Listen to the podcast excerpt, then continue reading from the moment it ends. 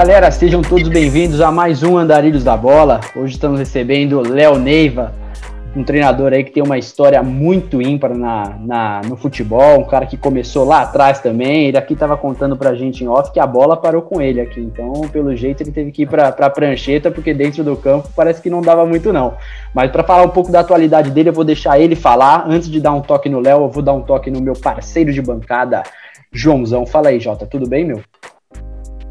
Fala galera, bom dia, boa tarde, boa noite, boa madrugada para quem nos escuta hoje mais que nunca, porque estamos confusos e vou dizer, estou feliz demais por estarmos recebendo aqui no Andarilhos da Bola o primeiro treinador de uma seleção nacional. Não é pouca coisa não, hein, gente? Quem pensava que pouco mais, pouco menos de um ano depois, estaremos tendo essa honra de conversar com um treinador de seleção, um cara que tem uma história maravilhosa e muito peculiar, podemos dizer assim, para nos usar o termo sui generis, né, Fê? Que às vezes a galera reclama que a gente usa uns juridiquês aqui, de vez em quando escapa.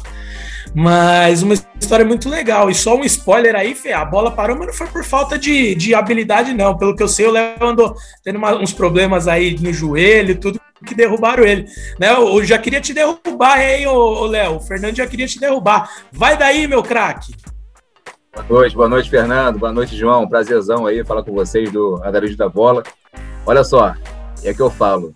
Não foi joelho, não foi lesão, que isso é desculpa. Isso é desculpa. Quando o cara é fera, quando o cara é fera, quando o cara é fera, o clube resolve, dá um jeito.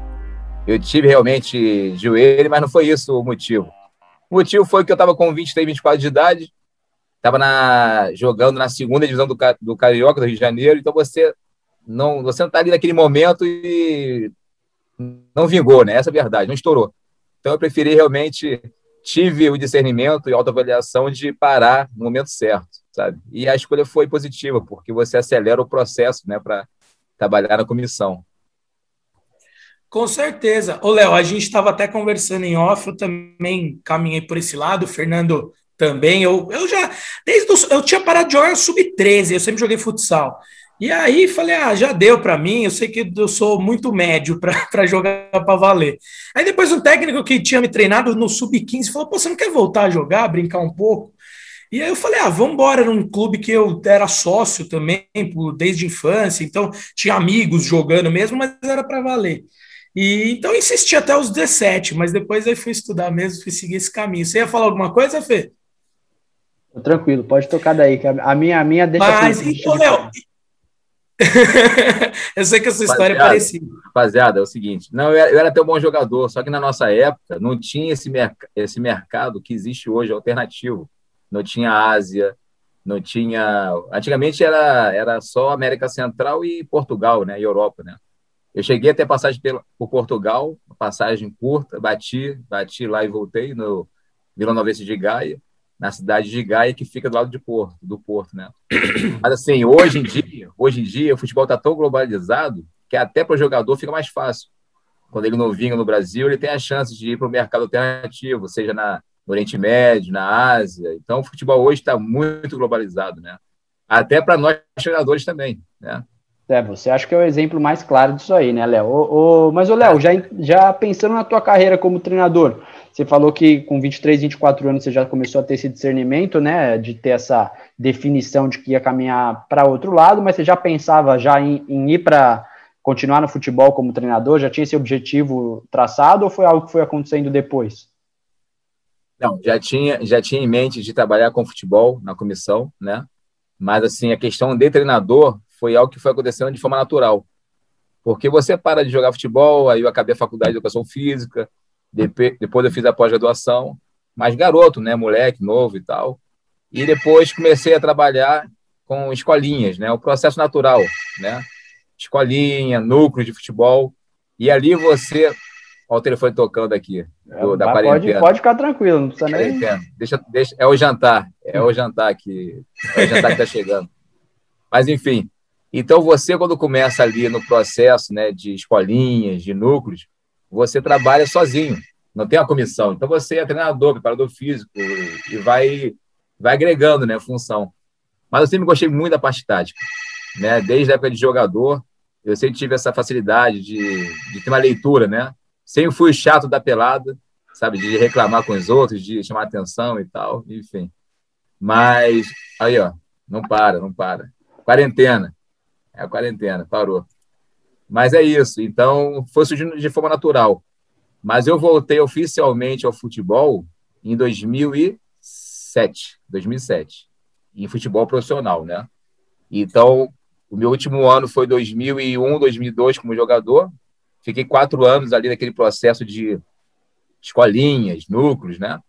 Processo de, de academia, sabe? Para depois sim retornar ao futebol profissional. Entendi. Muito legal. Ô, Léo, e essa sua volta ao futebol, aliás, um pouquinho antes, você fez a faculdade, os estudos, foi tudo no Brasil mesmo? Foi, foi. Eu sou do Rio de Janeiro, né, carioca. Uhum. Me formei na Castelo Branco, Rio de Janeiro. E depois eu fiz a pós-graduação, uma MBA na Getúlio Vargas, na FGV do Rio também. Na Legal. questão de gestão esportiva. Então você vê que fugiu até um pouco da questão do campo, né? Sim. Eu, me, eu sempre sim. me interessei muito pela questão é, holística, né? Não somente de campo, todo o processo que, que envolve o futebol, né? E, enfim, aí os estudos foram no Rio de Janeiro. Depois eu fiz o curso da, da BTF, que é a Associação Brasileira de Treinadores de Futebol, em 2006 no Rio, ali no Exército uhum. da URCA, né, que antigamente era feito lá o curso, e foi começando, enfim. Aí em 2007 retornei na comissão do América do Rio de Janeiro, como auxiliar do Carlos Roberto, no Brasileiro da Série C de 2007, que era um time muito bom, por sinal. Jogadores experientes, jogadores renomados da, da época, é, Valber, Júnior Baiano, André Gomes, é, Bruno Carvalho, quer dizer, um time experiente, time bom. Zada, era um time bom para aquela. Para a Série C da, do momento. Pro contexto um ali, bom. né? Isso, isso, isso, isso, Eu achei interessante isso que você falou da, da gestão, cara, porque assim, a, gente conversou já, a gente estava até conversando, né? A gente falou com o Arthur e Tiro do, do 17 do Palmeiras, e o Arthur fala que o grande objetivo de carreira dele é um dia trabalhar na Europa como manager, não só como treinador, que ele se interessa muito por, pela parte de gestão que, que envolve todo o futebol, desde a da gestão das pessoas, de entender o psicológico do atleta, até questões mesmo de organização administrativa do elenco, é, como isso, você vai encaixar dentro do orçamento e tudo mais. Eu acho que isso é uma tendência que a gente já vê muito fora do Brasil, né? E talvez aqui a gente ainda não tenha tanto essa cultura, mas é algo que a gente já vê fora do Brasil, né? Alguém, alguns treinadores de beira de campo acumulando outros tipos de funções também, né? Bem, bem interessante essa parte. Porque, Fernando, eu conheço, eu conheço o Arthur de nome, a gente conhece o trabalho dele do Palmeiras já, já há bastante tempo, é, papo de 4, 5 anos, que a gente já ouve falar dele, do trabalho dele, né? E essa questão, principalmente lá fora, o treinador, ele, é, ele é praticamente o manager, né? Então, lógico que tem o supervisor, tem o manager, tem o diretor de futebol, mas, mas, assim, você acaba que, que sendo o grande responsável pelas decisões, né? A tomada de decisão passa por você. Né? Então, você tem que ficar muito também, um trabalho muito é, é, de forma holística, realmente. E na seleção, ainda mais. Na seleção, ainda mais. Né? Por ser seleção, é projeto, é desenvolvimento, aqui eu trabalho muito. Né? Eu estou numa região aqui que é, é país do Caribe, né? tem praia, mas, assim, eu estou aqui há dois meses, consegui uma vez, uma vez que eu consegui dar uma volta, sabe? Porque eu trabalho muito no escritório, trabalho de campo de escritório. A gente tem uma, tem uma rotina de nove da manhã até uma da tarde de escritório, almoço, descanso um pouco. Quando, quando é quatro da tarde, eu retorno. Seja para o campo, para dar treino, seja para observar os, os, treinos dos, dos times, né, da, daqui da, da, da liga local, ou para ver os jogos. Então, assim, é um trabalho, é um trabalho volumoso e maçante. Ah, é muito, muito legal você falar isso, Léo, porque às vezes a gente tem uma impressão. A, a liga aí tem 10 clubes, é isso mesmo? A Não, liga a, do primeira divisão? 12? 12, 12 Eu estava dando uma, porque é complicado. Vamos, aqui o análise da bola é muito descontraído e a gente não é hipócrita, né, Léo? Então, se eu ficar falando aqui que eu conheço a Liga de São Cristóvão e Neves, ou que eu sei dos jogadores, como que joga cada um, estaria mentindo aqui. Então, não, não combina com a gente, mas, claro, a gente se prepara tem, para ter uma, uma, pelo menos uma breve ideia do que, do que se trata. Mas eu vou deixar isso para depois, viu, Léo? Vou deixar essa, essa parte aí curiosa um pouquinho mais para frente para prender nossa audiência. Antes você falou que você voltou ao futebol profissional é, lá em meados de 2006, 2007 para o América. E 2007, eu queria saber. 2007. E eu queria saber, cara, eu sei que logo na sequência, ali um pouco de poucos anos depois, você já foi para a África do Sul, é isso mesmo? Foi, foi. Eu trabalhei é na que, América. Como é que surgiu isso aí, Léo? Como é que surgiu essa oportunidade? Cara, foi tudo assim, é, é destino. Destino, foi tudo de forma muito natural. Então, surgiu esse convite de forma natural. Nós acabamos o Brasil da Série C em 2007, né, no América. Logo depois, um amigo meu, um amigo meu de faculdade, falou: Léo, tá vindo aí um irlandês no Rio de Janeiro, né? Ele é o diretor técnico do Clube da África do Sul, do Platinum Stars. Ele está querendo é, um grupo de brasileiros para desenvolver o trabalho na base do Platinum Stars. Teve uma, uma reunião, uma entrevista lá na, no Hotel Sheraton, do Rio de Janeiro. Foram cerca de 30 profissionais e cinco foram escolhidos para trabalhar nas divisões de base do, do Platinum Stars. E ficamos lá de 2008 a 2009, por dois anos. Dois anos de, de processo. E foi um trabalho de desenvolvimento de futebol de base lá, não? não... É, na verdade, na verdade, o que, que acontece? Eu estou falando com você, estou tentando aqui. Na verdade, o que, que acontece? A gente trabalhava o trabalho a nível é, comunitário pela manhã, desenvolver o futebol nas comunidades, né? A tarde realmente era a base do clube que era o Platinum Stars, FC, né? associado com o Roy Bafokeng, que era a região.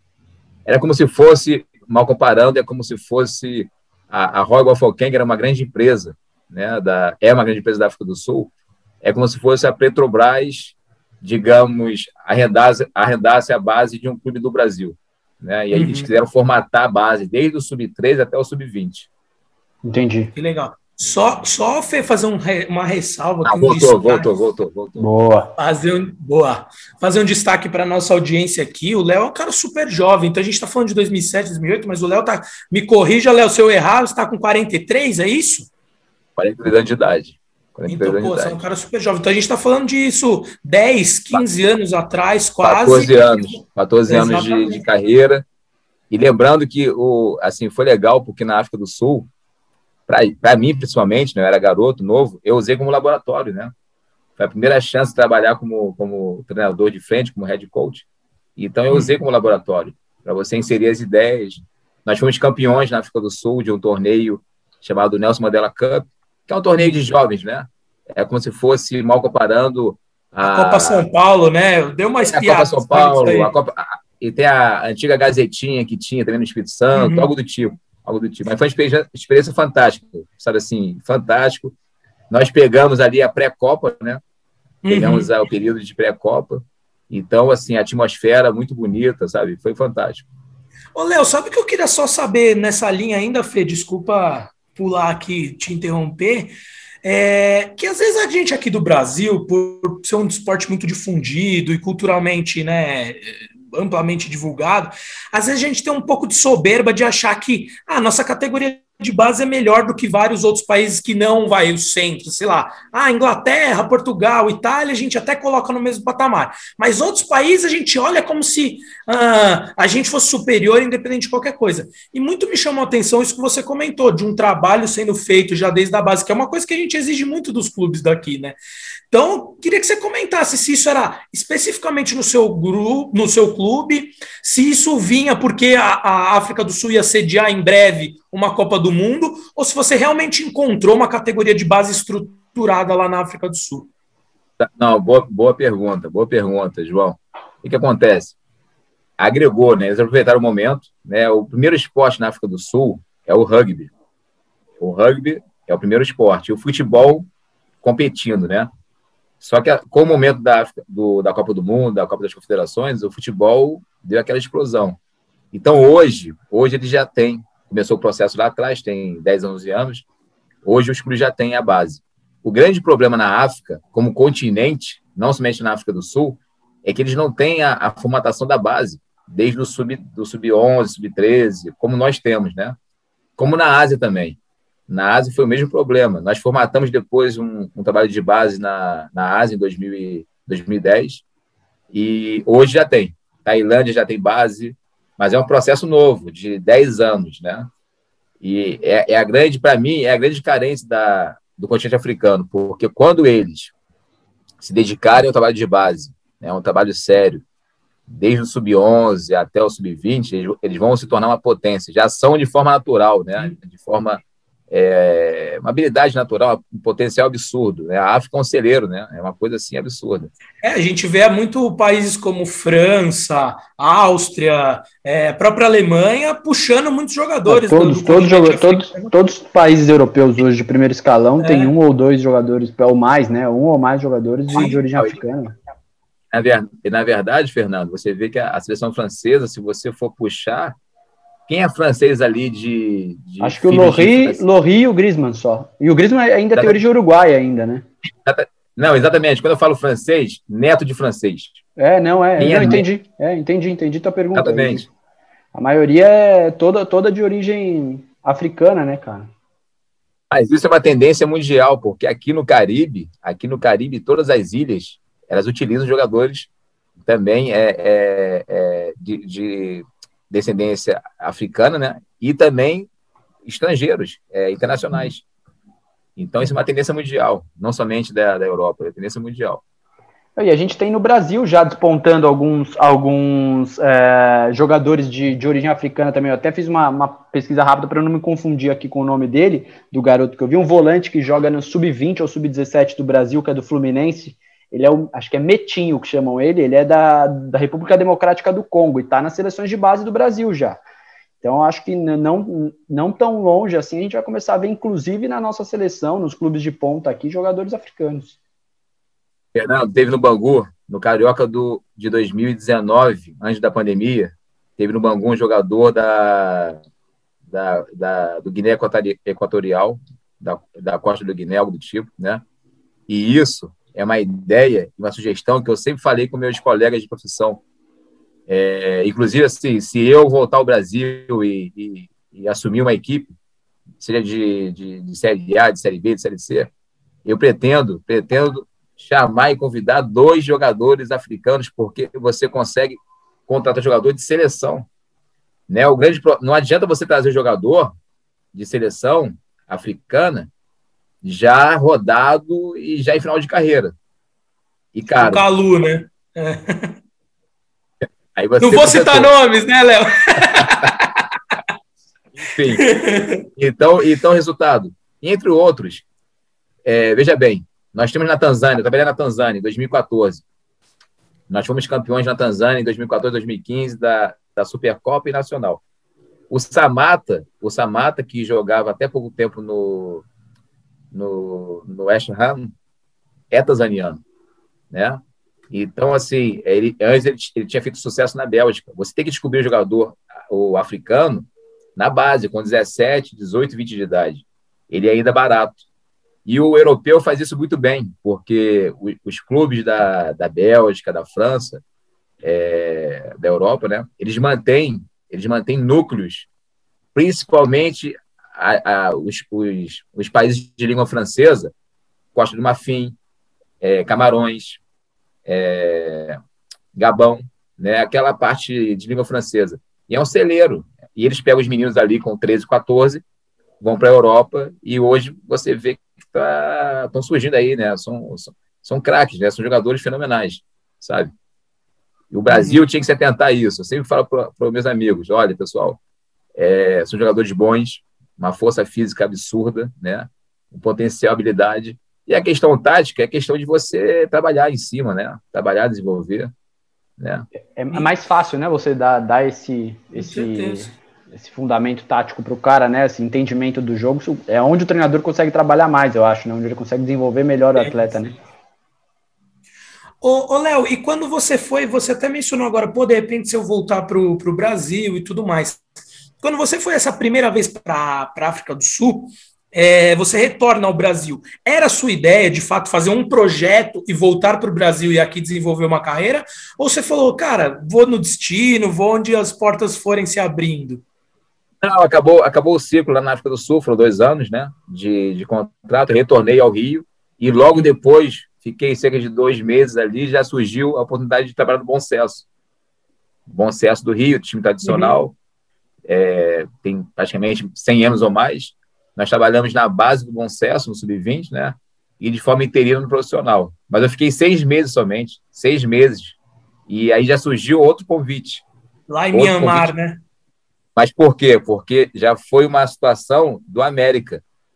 Porque o, é. o, o, treinador do América na época, o Carlos Roberto, ele tinha, ele tinha ido trabalhar na Tailândia, naquele momento, em 2010, 2009, 2010.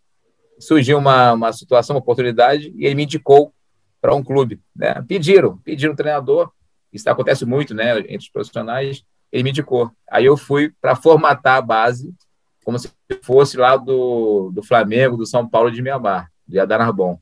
Ficamos lá na base desse clube 15 meses. 15 meses.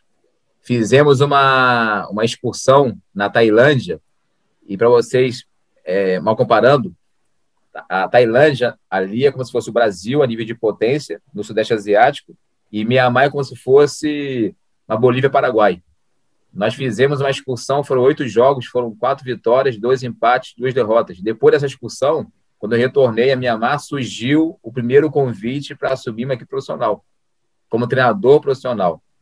Eu estava com 34 de idade, é, 2000 e, final de 2011, 34 de idade. E eu fui o mais novo da liga, né? É, uhum. Da liga toda, eu fui mais novo. E era, foi interessante esse processo em Mianmar, pelo processo de Mianmar, vocês estão agora acompanhando Mianmar, né? Esse processo de, de guerra civil, praticamente, revolução. Sim.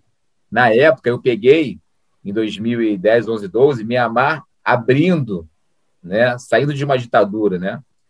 E eles usaram o futebol também como forma de, como forma política para essa abertura.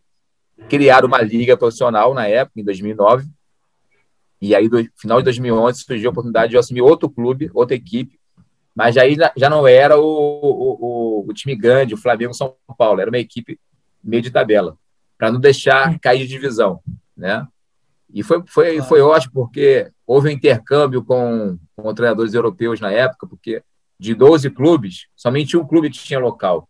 O resto era treinador alemão, belga, francês, brasileiro, sérvio. Então foi muito interessante. Assim, foi uma para mim foi, foi assim um momento muito positivo, né? Você com 34 de idade poder assumir uma equipe profissional e dali surgiu, foi surgindo e, e foi indo embora. Cara, que legal. É... Ô, Léo, cara, só, só uma Pode curiosidade que surgiu, Fê. É, porque assim, a gente falou, a sua primeira saída do Brasil foi para a África do Sul. É, confesso que eu não conheço a África do Sul pessoalmente, mas a gente sabe como que é mais ou menos lá, uma, um país tão desenvolvido quanto tantos outros grandes potências do, do mundo. E, enfim, você não deve. Agora, Myanmar ali, perto da Índia, da Tailândia, do Vietnã, como que era a tua vida lá, Léo? Queria que você contasse um pouquinho para a gente da, da cultura, né, da, de Myanmar, como é que foi essa, essa sua experiência de vida. Agora, a parte do futebol, porque você falou, acho que até vale aqui uma ressalva, a gente está gravando essa semana aí que faz é, é, o aniversário, entre aspas, né, do golpe militar de 64, e, e o primeiro golpe lá, da, lá em Myanmar foi mais ou menos nessa época, em, na década de 60. E, e olha o que o Léo falou aí, acho que vale se atentar, a ditadura se manteve até meados da década de 2000 e 2006, né, mais ou menos, já foi da década de 2010, né, mas foi da década de 2000. Então, quão importante é a gente não, não retroceder, não viver novamente uma ditadura, acho que vale esse flash, mas mas queria que você contasse um pouquinho para a gente, Léo, da, de como foi sua vida lá em Mianmar, alguma experiência diferente, porque realmente confesso que não consigo imaginar como que é o dia a dia lá em Mianmar. Então, vamos lá. Em 2010, quando eu cheguei em Mianmar, eu peguei o país aberto. Por exemplo, eu lembro muito bem que o telefone público, o telefone público, ele era das seis da manhã até nove da noite. Telefone público da rua. Nove da noite, o, o militar ia e retirava o telefone público. Né? Era muito engraçado, porque não era um telefone fixo, era um telefone é, conectado, né? Então tinha um pouco ainda de uma, um, um resquício da, da, da, ditadura. Por exemplo, eu fiquei super bem elogiado, porque você sendo estrangeiro, sendo treinador, né, eles te dão maior condição. Isso daí foi uma condição muito boa, estrutura física no campo e fora do campo. Mas, por exemplo, não tinha cartão de crédito na época em Mianmar, é, não tinha bancos na época em Mianmar. E eu lembro muito bem que, por exemplo, é, era comum você ver na rua sacos de dinheiro, assim, sacos de batata de dinheiro. Então, chegava no clube, por exemplo, uma Kombi lotada de, de dinheiro, que era para pagar, de repente, uma possível viagem, é, pagar os jogadores. Então, eu peguei esse processo de Mianmar, de 2010 e 2011. Quando eu retornei em 2016 em Mianmar, eu já encontrei um país praticamente assim uma transformação absurda, porque eles liberaram para os investimentos dos, dos, dos estrangeiros, né? Uhum. Muitos prédios altos, a cidade se transformou. Agora, a, a vida lá em Mianmar, é assim, eu, eu, eu gostava, porque era uma vida tranquila, o povo, o povo é um povo amável, um povo pacato, sabe? Bem tradicional, um país muito religioso, muito religioso, país budista, né? Tem um, tem um pouco do, do, do, do islâmico, mas é mais budista. Tailândia, por si só, Tailândia já é um país totalmente aberto, é fronteira com Mianmar, somente uma hora de voo. Tailândia vocês conhecem, eu morei em Bangkok, é uma cidade que não dorme, né? É uma cidade, sabe, assim... Como você disse, é... potência mesmo ali do Sudeste Asiático. Isso, né? isso, isso, exatamente. Agora, é, é engraçado, pessoal, que na África, veja bem, África do Sul, Tanzânia, a Tanzânia é um país belíssimo, mas ninguém imagina isso. Você fala de África, o cara já pensa logo em, em, em pobreza. Lógico que tem. Lógico que tem. Como também temos no Brasil, né? Mas tem regiões na, na Tanzânia que você você tem ali uma estrutura de, de vida como se estivesse é, na Europa, porque tem muito estrangeiro trabalhando na, no continente africano. Então, assim, eles têm esse respaldo para o turista, para o estrangeiro, né? A Tanzânia é um país muito bom de se viver, não somente... Eu falo de estrutura de, de vida, sabe? De restaurantes, é, de comércio, né? Mianmar realmente é um país já, já subdesenvolvido, uhum. mas a minha segunda passagem já, já foi bem melhor, a nível de contexto, né? Agora, eu lembro que, uma curiosidade, né? Teve uma revolução em 2011, eu acho que foi no Egito. Acho que foi no Egito. Teve uma revolução no Egito, não sei se foi, não sei se a minha ignorância, não sei se foi com Gaddafi, algo do tipo, algum ditador do Egito na época. E eu fiquei um mês no hotel sem internet. Um mês sem internet no hotel no momento. Eles cortaram a internet, o governo cortou a internet do país naquele momento. Algum, algo do tipo, né?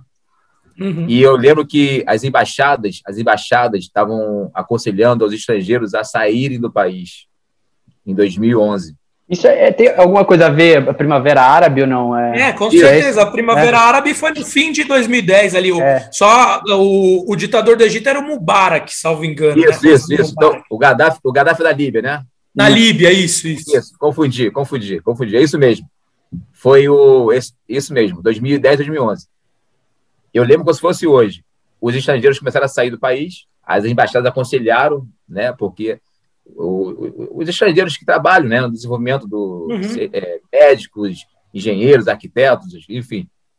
E eu, por ser do futebol, por ser do futebol, o clube me colocou numa bolha no momento. Não, não, não, ele pode ficar aí, que ele, é do futebol. Então, o futebol é muito engraçado, que o futebol ele, ele, é, ele é muito especial, que até nisso ele te, te protege, né? E eu Você fiquei lá no momento, e, assim, tranquilo, sabe? E a Embaixada Brasileira foi, como é que eu posso falar? Foi notificada, né, sobre esse processo. Não, tudo bem, tá tudo certo, o clube vai, vai, vai se responsabilizar sobre, sobre a, a...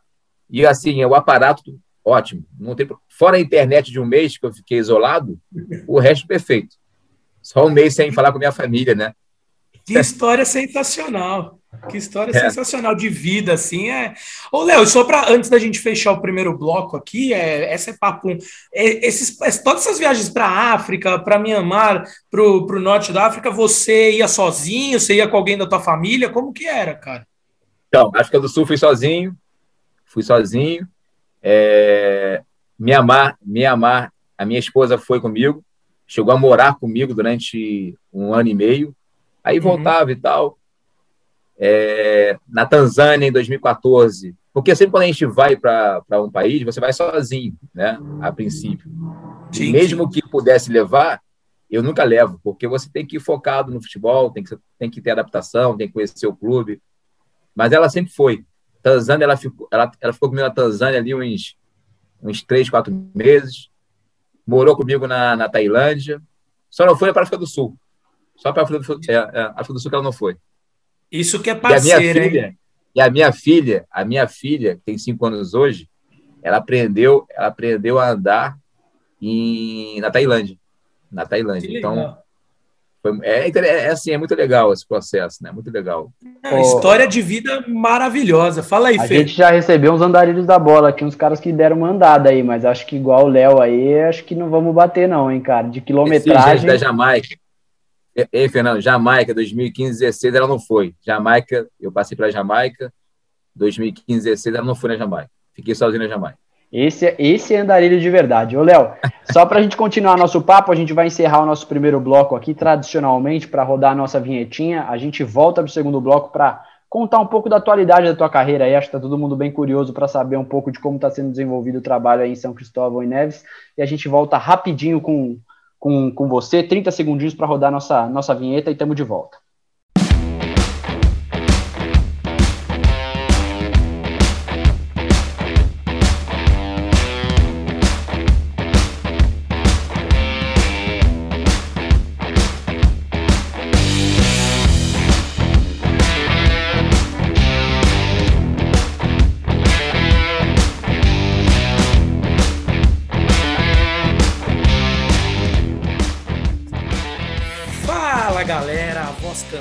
Que vos fala semanalmente está de volta. Hoje ao lado do sempre cansado com sua perna esquerda fraca, Fernando Vasconcelos, e o craque Léo Neiva. Mas brincadeira aí, o Fernandinho é bom de bola, sim, bem melhor que eu, e bom de voz também. E o Léo, pô, história de vida maravilhosa.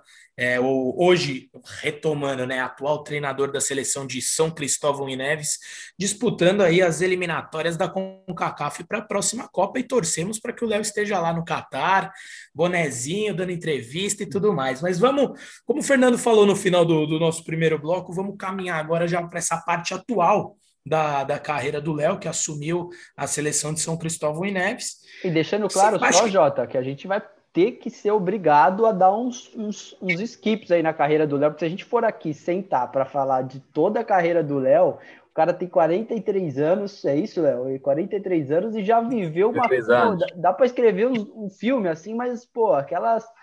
É, tríplices, né? Três, três edições do filme. Léo, e eu vou falar. Um, dois e três, pô. Ô, ô, Fernando, só falta ele treinar time na Antártida agora, porque em todos os continentes o cara já treinou, pô, só falta lá. É, mas, ô, ô, ô Léo, brincadeira à parte, pô, a gente está falando aqui, você é o treinador de São Cristóvão e Neves, um país que tem cerca de 50 mil habitantes, né? E uma liga de 12 clubes aí na primeira divisão e tudo mais, a gente deu uma pincelada nisso. Mas, um, eu sou sempre curioso a saber como que surgiu essa oportunidade, né? Você falou em destino e tudo mais, nas coisas que você foi fazendo, mas queria que você contasse um pouquinho para a gente, para quem nos ouve aqui, como que você foi parar em São Cristóvão e depois a gente avança um pouquinho mais aí para você contar um pouco mais desse trabalho aí que, de verdade, já tem dois torcedores fanáticos aqui da seleção de São Cristóvão e Neves. Ah, valeu, valeu, obrigado, gente. Então, foi de forma, foi de forma natural, porque um trabalho puxa o outro, né? Eu acho que foi a, essa vinda para cá foi muito devido à minha passagem pela Jamaica de 15 e 16, que nós fomos campeões nacionais na Jamaica. E a Jamaica é top 5 da, da CONCACAF. Então tem uma força muito grande nessa região, né? Então teve esse peso, teve esse peso. E daí surgiu o convite. O convite foi feito no ano passado, é, em agosto do ano passado. A Covid, essa, essa loucura toda. Eu fiz uma entrevista da, associação. E a princípio, a princípio eles queriam também não somente o treinador de campo, mas também o treinador que fosse para capacitar o treinador local, desenvolver cursos, né? E a entrevista foi feita em agosto. Eu deveria vir para cá em novembro, mas devido à Covid, só cheguei dia 30 de janeiro, 31 de janeiro. E a minha vinda foi uma loucura por causa da Covid. E a logística, eu peguei um avião de Florianópolis, que eu estou residindo em Florianópolis, para o Rio, Rio, Panamá, Panamá, São Martin, que é uma ilha, é uma ilha próxima do Caribe, que é metade francesa, metade metade francesa, metade alemã. Fui barrado, fui barrado por ser brasileiro a própria imigração de São Cristóvão me barrou em São Martin. Por ser brasileiro, aquele processo todo de. E mesmo com o, o, o teste negativo. Uhum. Tive, que, tive que dormir em São Martin, resultado. Fui barrado duas vezes no aeroporto, no voo comercial. Tiveram que providenciar um, um, um voo desses aviões é, pequenos, né? Para eu ir para Neves, que, é, que aqui é São Cristóvão, uma ilha, e Neves a uhum. outra. Neves outra. Só que São Cristóvão que é a ilha principal. Cheguei em Neves, peguei ainda um, um, um ferry boat, tipo um catamarã, né? E cheguei, uhum. então foi uma aventura, cara, foi uma aventura, sabe? Caraca! Você acha que tem pouca história aí, ou feio ou não? Tá fala aí, fala aí, Léo. E tive que ficar de quarentena, 14 dias na, na, na, chegada, ou seja, eu comecei a trabalhar efetivamente no dia é, 14, 15 de fevereiro. Né? Comecei a trabalhar efetivamente. E eu estou em quarentena agora. Nós voltamos agora domingo de, de viagem dos jogos e estamos cumprindo quarentena, que é o, é o protocolo do governo fortíssimo, sabe? Uma coisa assim absurda o controle deles. Por ser ilha, né? São 55 mil habitantes, se não me engano. 55 mil. 55 mil. Hum, então, assim, é, é admirável, né? Porque nós não temos nenhum caso de morte aqui em São Cristóvão. Quando eu cheguei, tinham seis casos, todos de estrangeiros. A última, a última informação que eu tive foram dois casos, e agora, como eu estou aqui nessa loucura de quarentena, não sei como é que está o processo, mas com certeza. E já fui vacinado, já tomei a primeira dose. Então, assim, até nisso, sabe, foi está sendo tá sendo positivo, é, sabe, na minha vida também, não só profissional como pessoal. Para nós que estamos aqui no Brasil é uma coisa tão distante essa essa coisa que fica até é triste de pensar. É, João, porque também o Brasil é um país continental, né, cara? Sim, sim, sim. Não, não, não, não quero nem entrar em comparação é. aqui, que seria muito leviano da minha parte é, fazer uma comparação entre Brasil e, e São Cristóvão e Neves, enfim, mas, mas também aqui a gente está longe de estar tá bem por mil e um motivos. Mas se a gente parar, vai ter que fazer um podcast só para isso, aí a gente volta a falar da, da carreira do Léo. A política aí já vai, já vai. Já vai longe.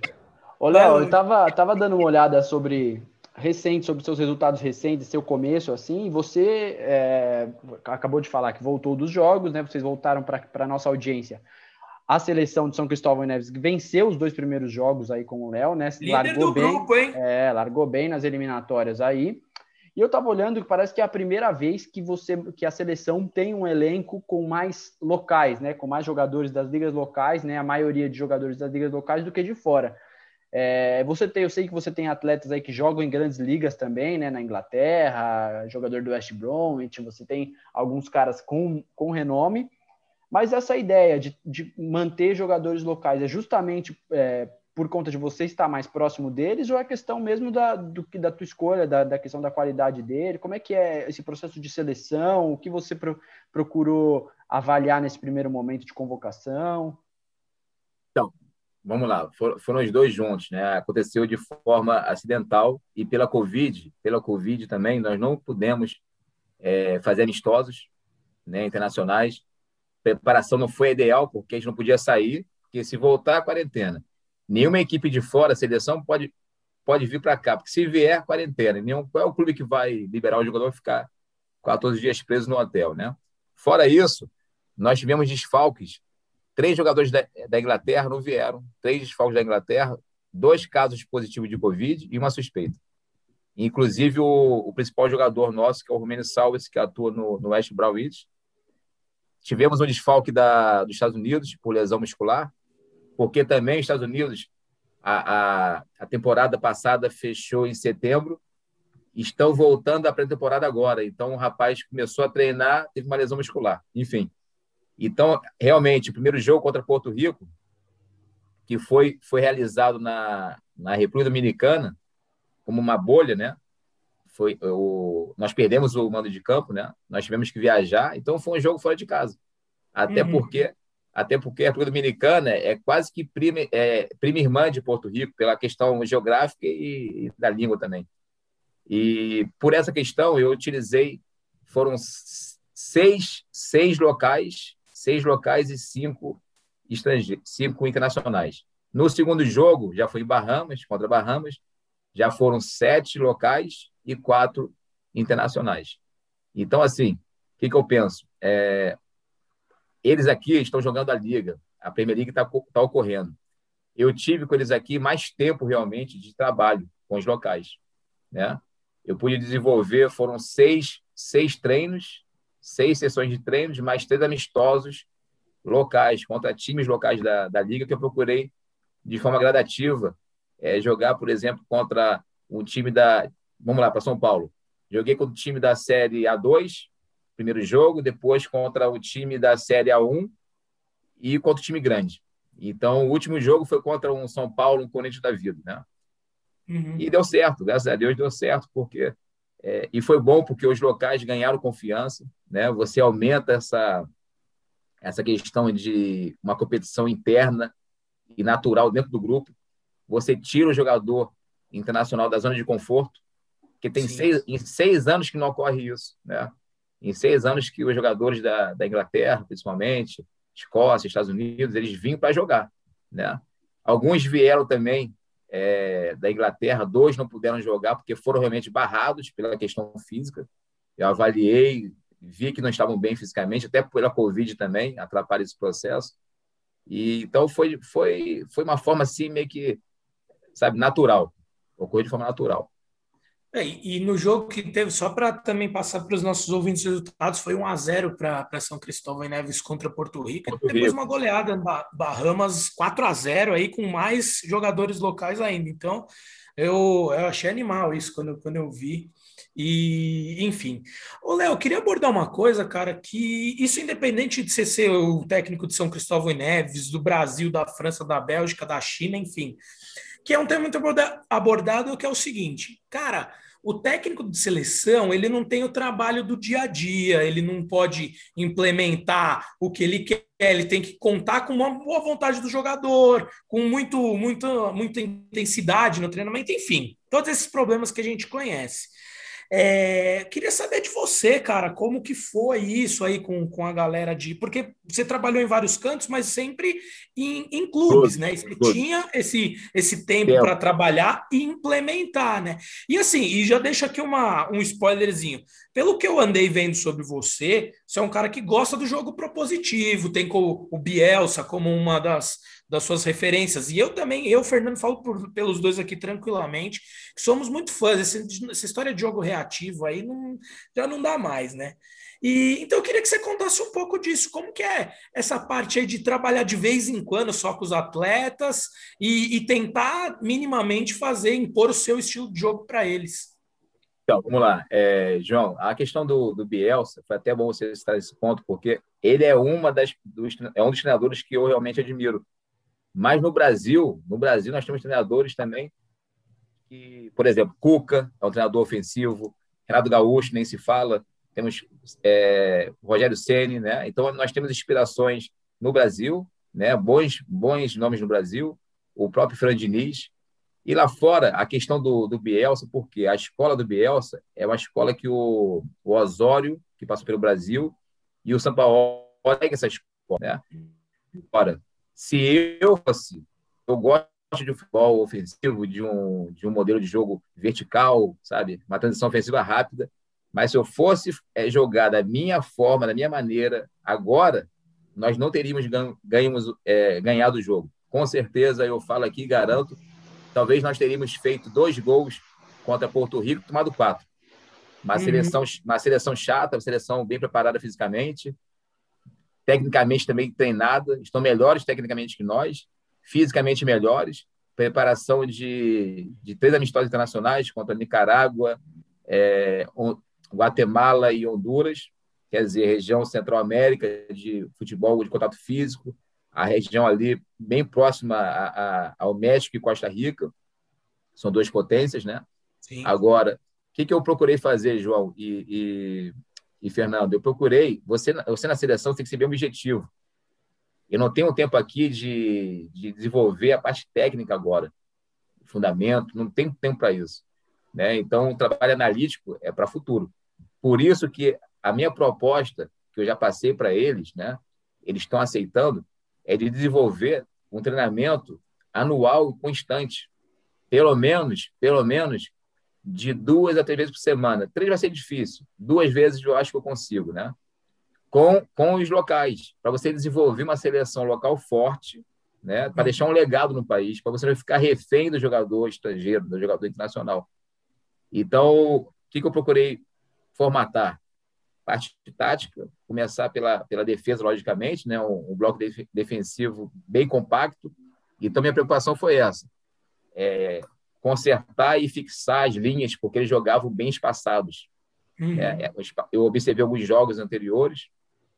É um pouco do que um pouco do que o Cudê fez aqui no Brasil, né, Léo, no início do trabalho dele, porque ele, te, ele teve logo de cara que jogar uma pré-Libertadores, ele tinha que resolver a vida dele em dois jogos, ele não podia querer mudar tudo de em duas, três semanas de trabalho, né? Então ele jogou meio fechadinho, depois ele colocou o estilo de jogo dele, né? Até, por, até porque, João, é Copa, aqui é, é um torneio de quatro jogos.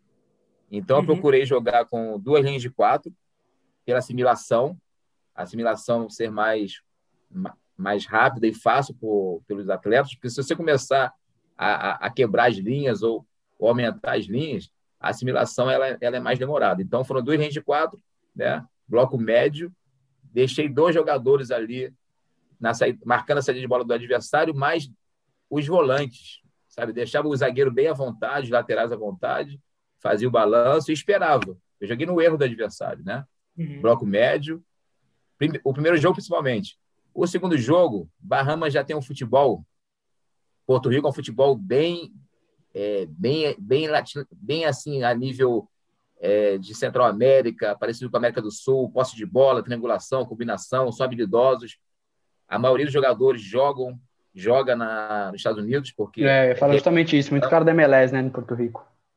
E o SL, porque é território americano, o treinador é americano. Já Bahamas, já taticamente não é tão organizada, mas é um futebol de contato físico e de muita segunda bola, é muita ligação direta. Né? Uhum. Então, o, o, meu grande, meu grande é, propósito contra Bahamas foi não entrar no, no, no, ritmo de jogo deles, no estilo de jogo deles.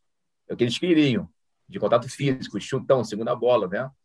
Então, assim, eu tive que me... Você, na verdade, eu tenho que me adequar ao que eu tenho na minha, em mãos, né?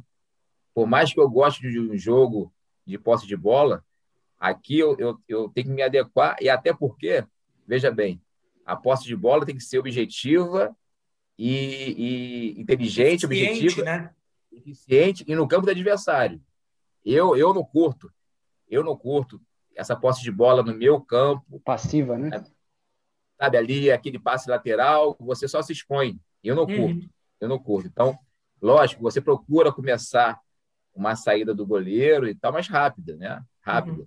Até porque os jogadores daqui eles têm essa, essa parte física, né? esse potencial natural de serem muito velozes, né? são rápidos, são, são fortes fisicamente. Sim. Ô, Léo, e até porque é um país, o Caribe, enfim, os países do Caribe têm uma tradição muito forte no atletismo, em, em esportes assim ligados à velocidade. Só uma coisa, Fê, é, eu queria, Léo, que você comentasse que você a, a, percepção dos jogadores, principalmente dos locais da partida, te surpreendeu positivamente? Foi mais difícil? Como que foi isso? Porque é o que eu falei, aqui no Brasil, sejamos sinceros aqui, né?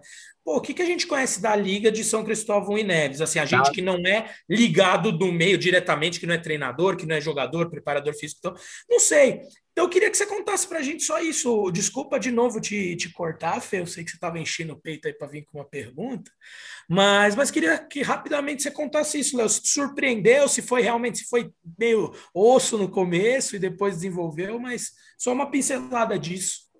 Não, vamos lá. Me surpreendeu, me surpreendeu aqui a estrutura física, porque é uma ilha, mas são 12 clubes, todos os 12 clubes com seus campos, os é, bons campos, sabe? CT de treinamento, isso me surpreendeu. Tem muito campo aqui, tem muito campo, tem muito espaço para. tem muito potencial de crescimento. A nível tático, a nível tático, o que, que acontece? Eles seguem. O mundo segue a Premier League inglesa. O mundo seja Caribe, seja África, seja Ásia, ele segue a Primeira Liga Inglesa. É a grande liga, é, é, o grande modelo a ser seguido, né? Só que aqui, taticamente, jogador local, eles jogam um futebol é, de, de, antigo. Por exemplo, a linha de quatro, os laterais não sobem, né? Então, já é uma coisa que eu comecei a, a encorajar o jogador a subir, né? Mas tem que ser um processo gradativo, sabe? Então a linha de, a linha de quatro não sobe, é, os, os, jogadores não têm uma, uma, movimentação tão espontânea e natural. E esse espaçamento, o, o, principal principal erro e, e carência que eu, que eu, senti foi esse espaçamento muito grande né, é, da primeira linha e segunda linha. Até pela questão física também do, do jogador, da leitura de jogo. Né? Então, eu foquei nisso, nessa parte de compactar o time, né, compactar as linhas, mas o jogador inglês com certeza já chega com uma, uma filosofia, uma metodologia, né? Ele já chega praticamente pronto, né? Então assim, sim. essa mistura, essa mistura do jogador internacional com o jogador local é muito interessante, porque você consegue, você consegue o próprio jogador, digamos, internacional, ele puxa o local, né? Ele puxa o local.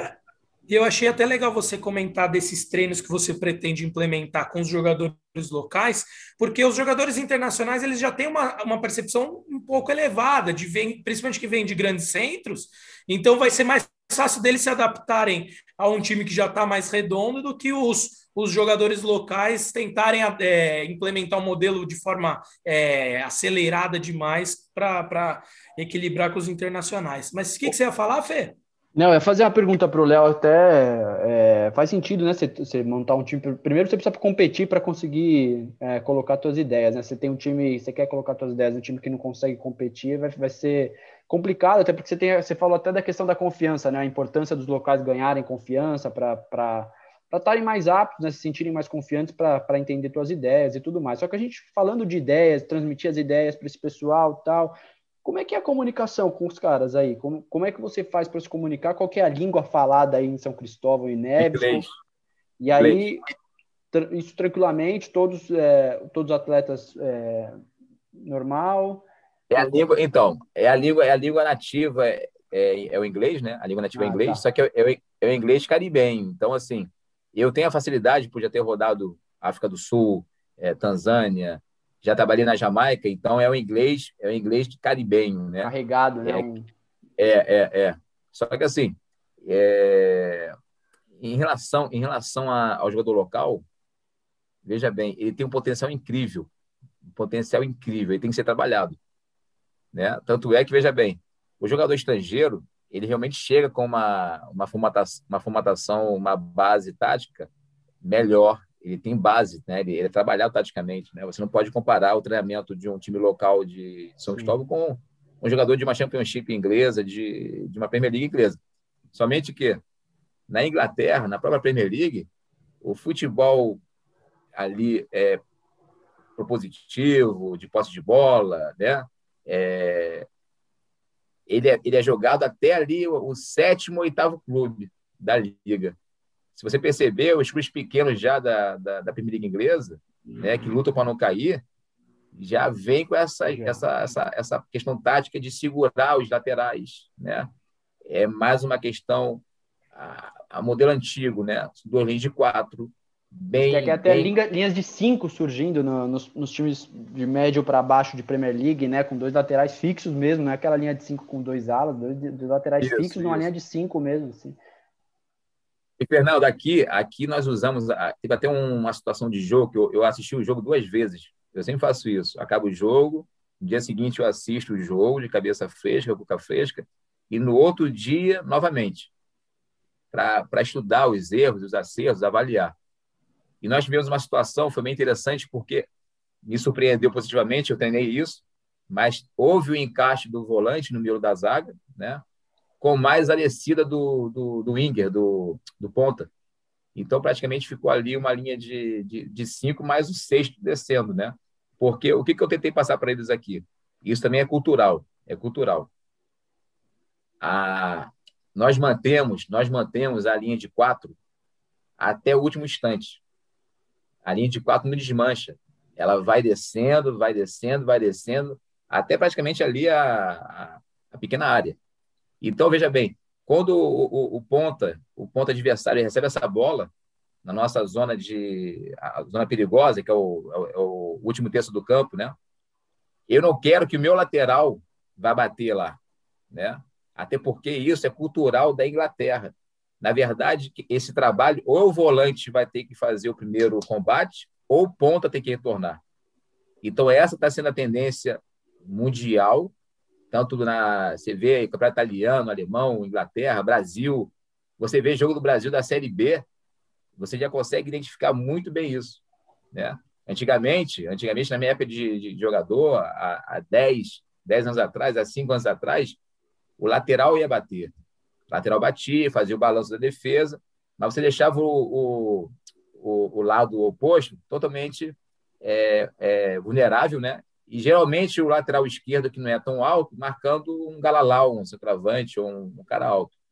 Então é interessante que, mesmo na região do Caribe, você já consegue observar, sabe, essa questão tática, porque esse intercâmbio dos jogadores que vêm de fora está evoluindo muito o futebol local dessa região. Por exemplo, só para, desculpe me alongar, a, a, sele, a, seleção de, de Curaçao, a seleção de Curaçao é praticamente toda holandesa. Inclusive, se não me engano, quem estava quem, quem tava lá em setembro, outubro, era o, o Gus Hiddink, treinador de Copa do Mundo, Barcelona, enfim. Curaçao usa atletas da Premier League da, da Holanda e da, da, da, segunda da Holanda. Então você imagina o nível, né? Curaçao Sim. e Aruba também. Acho que Aruba também utiliza jogadores da Holanda. Sabe? Então, assim, é uma liga interessante, uma região interessante. Lógico que tem que, tem que desenvolver muito, né? Mas é interessante.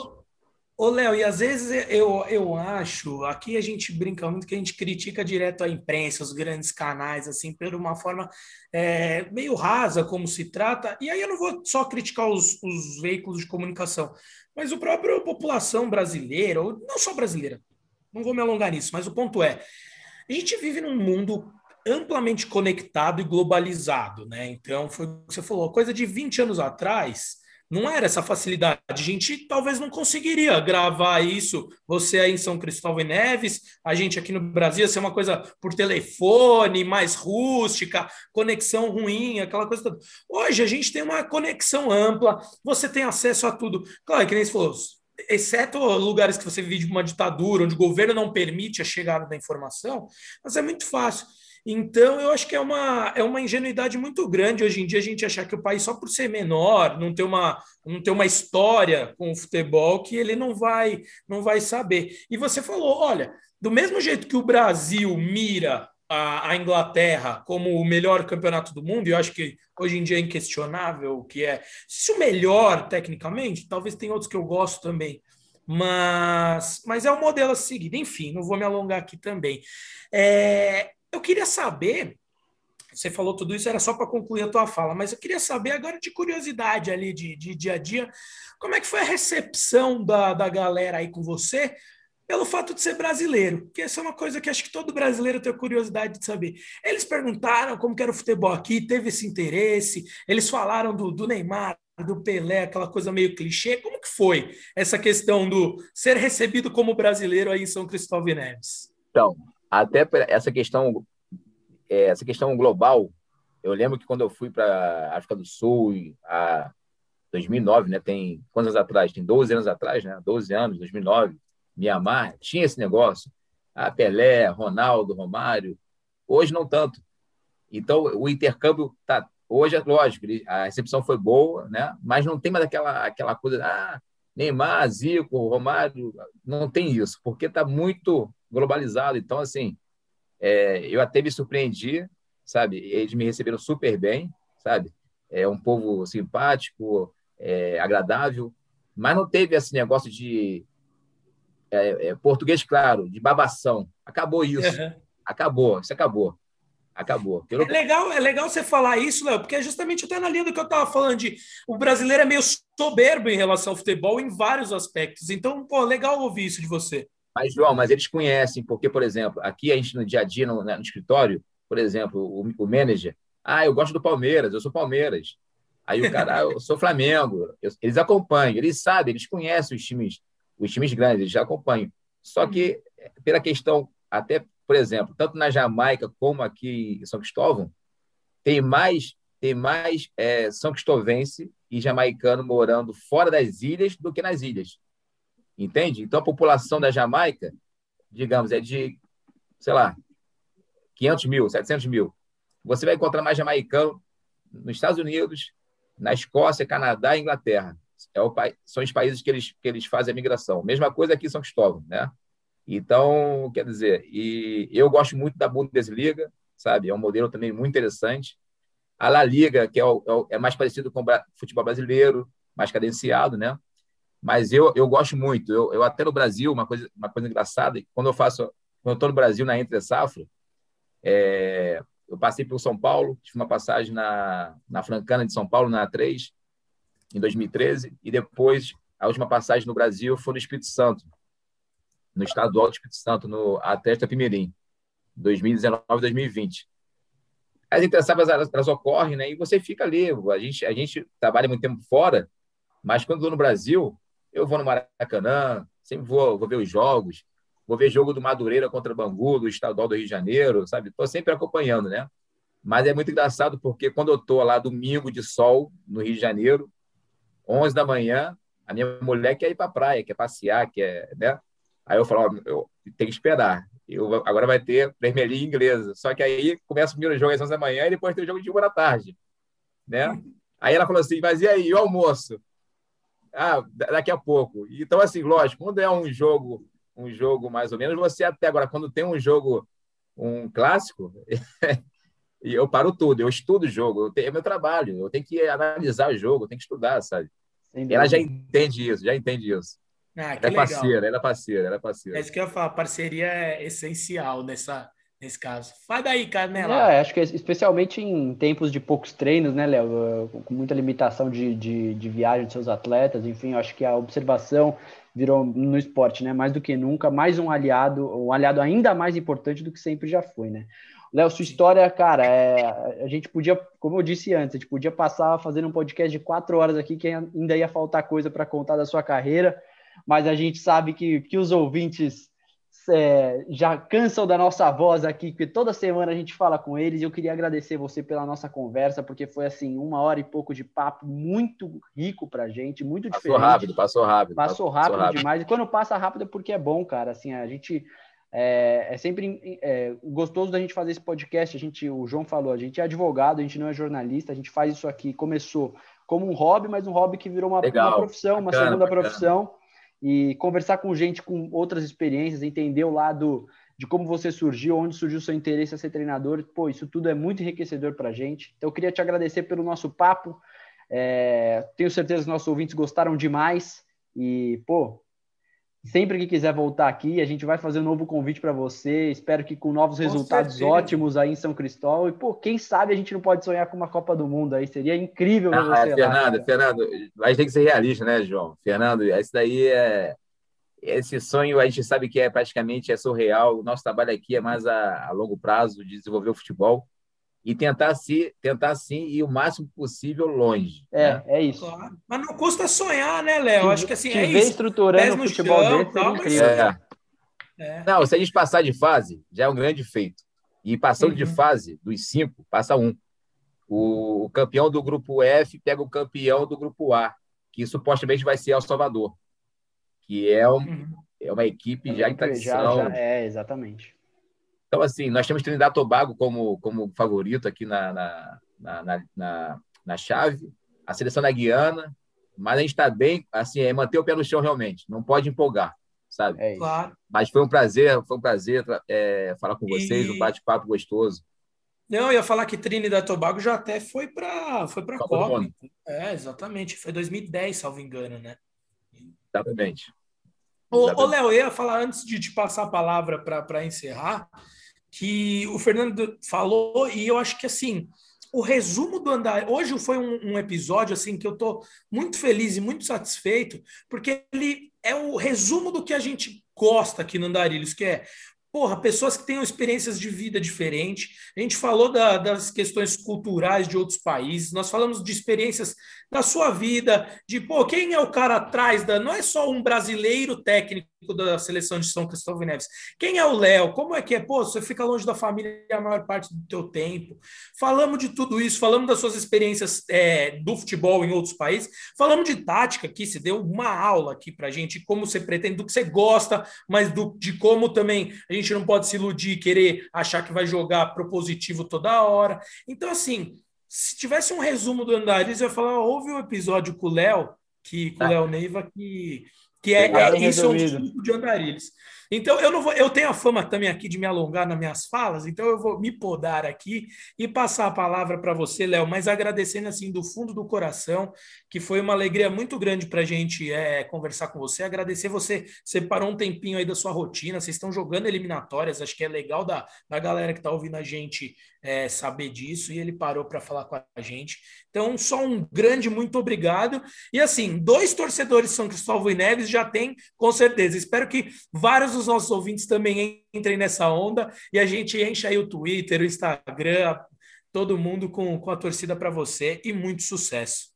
Obrigado, João. Obrigado, Fernando. É recíproco, é recíproco, assim, um prazerzaço mesmo falar com vocês. Espero, espero que depois do dia 8 de junho a gente possa repetir com, com a notícia boa, né, de classificação. Vamos ter dois jogos, 4 de junho, Guiana, 8 de junho, Trinidad e Tobago. Então a torcida é grande, com pés no chão sempre, sabe? Mas sempre com a cabeça positiva, né? Muito obrigado e boa gostei, noite a todos. Gostei que esse segundo papo já tem até data marcada, hein, Andarilhos? Quem ouviu, Eu ia falar isso. Ô, Léo, é bom quando passa rápido, porque a gente tem uma desculpa para te convidar de novo. A gente gosta Não, demais. Pode chamar à vontade, pode chamar à vontade, pode chamar à vontade. Valeu, Léo. Grande abraço, bom trabalho aí. Boa sorte, você não precisa. Só de Valeu, Fernando. Valeu. Com certeza vai dar tudo certo. Sucesso, Léo. Valeu, João. Obrigado. Obrigado. Tchau, tchau. Obrigado. Valeu, tchau, tchau.